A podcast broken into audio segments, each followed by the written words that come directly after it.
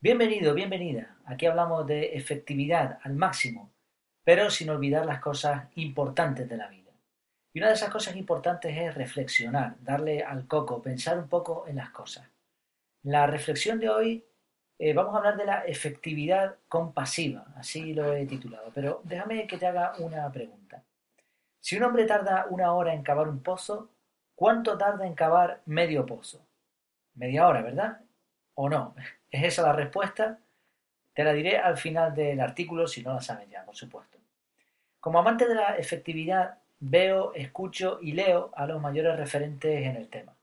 Uno de los puntos en el que todos coinciden es la cuestión de anotarlo todo. De hecho, hemos hablado aquí en efectividad de ese tema. Más vale lápiz corto que memoria larga, dicen muchos. Sin embargo, al mismo tiempo que la mayoría de los expertos en productividad recomiendan anotar todo, añaden a la frase la coletilla algo así como no importa que sea en un papel o libreta, lo importante es anotarlo todo. Bueno, ¿qué es más efectivo? Esa es la pregunta que yo me haría. Cuando analicé el tema en cuestión, valoré las diferentes alternativas, incluyendo, por supuesto, el papel. Y personalmente yo llegué a la conclusión de que para que el sistema de organización funcione, debes anotar todo lo que se te ocurre en, en un medio 100% eficaz. Ese sitio donde anotes debe ser sencillo, rápido, portable, disponible en todo momento y seguro, es decir, que no se borre o se pierda lo que escribiste. Es verdad que el lápiz y el papel tienen sus ventajas, sin embargo no cumple los requisitos anteriores. Un ejemplo sencillo. Estás paseando por la playa y se te viene a la cabeza una idea brillante. ¿Dónde la notas? ¿Llevaste tu libreta a la playa? ¿O te despiertas en mitad de la noche porque has solucionado el problema que tenías en tu proyecto? ¿Enciendes la lámpara de la habitación y te pones a escribir? ¿Y cómo haces para encontrar una nota de hace una semana? ¿O cómo organizas tu libreta para separar lo importante de lo que no lo es tanto? Para ordenar los puntos. ¿A dónde va a parar lo que anotas una vez que te sientas a procesarlo? Si resulta que eso que anotaste es una cita en un día concreto y tienes que anotarlo en el calendario, ¿lo harás también en uno de papel? ¿Cómo podrás copiar y pegar?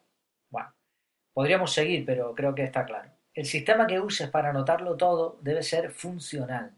Y para eso creo que lo mejor es una aplicación tipo capturador como Google Keep, Evernote, OneNote o similar.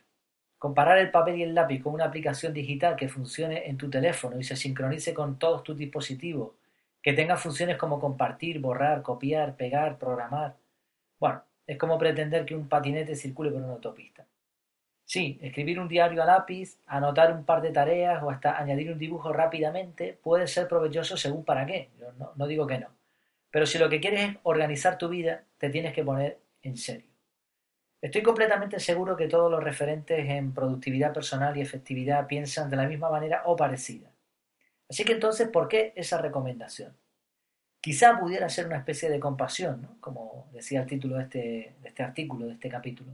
Hay cientos, miles de personas que no se organizan bien, no porque no sean capaces, sino porque nadie se lo enseñó. Y en el colegio no te enseñan normalmente este tipo de materias. Quizá con el ánimo de ser más cercanos con este tipo de personas, cedemos y les permitimos, entre comillas, que usen un medio más arcaico. O a lo mejor lo que se pretende es no parecer un extremista del orden. Es posible también que les hagamos esta propuesta sabiendo que la libreta será un primer paso y terminarán como una aplicación en el móvil como la mayoría de nosotros. No lo sé. Personalmente creo que es un error considerar el papel y el lápiz como una técnica de organización más. Es como dejar a medias una caja de antibióticos, o como lo del pozo. ¿Tú has visto a alguien cavar medio pozo? es imposible. La pregunta tiene trampa. O se cava un pozo o no se cava. Aunque el pozo sea pequeño, es un pozo. No hay término medio.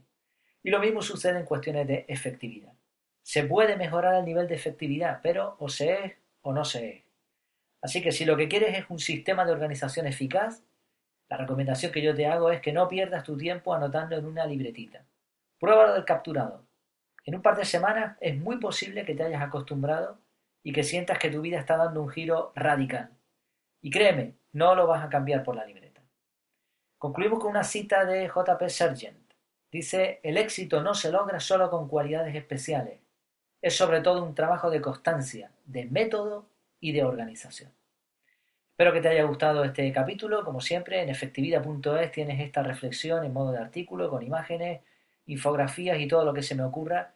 Y además, los lunes publicamos también artículos un poco más extensos relacionados con directamente con métodos de efectividad. Me despido, hasta la próxima. Que lo pases muy bien.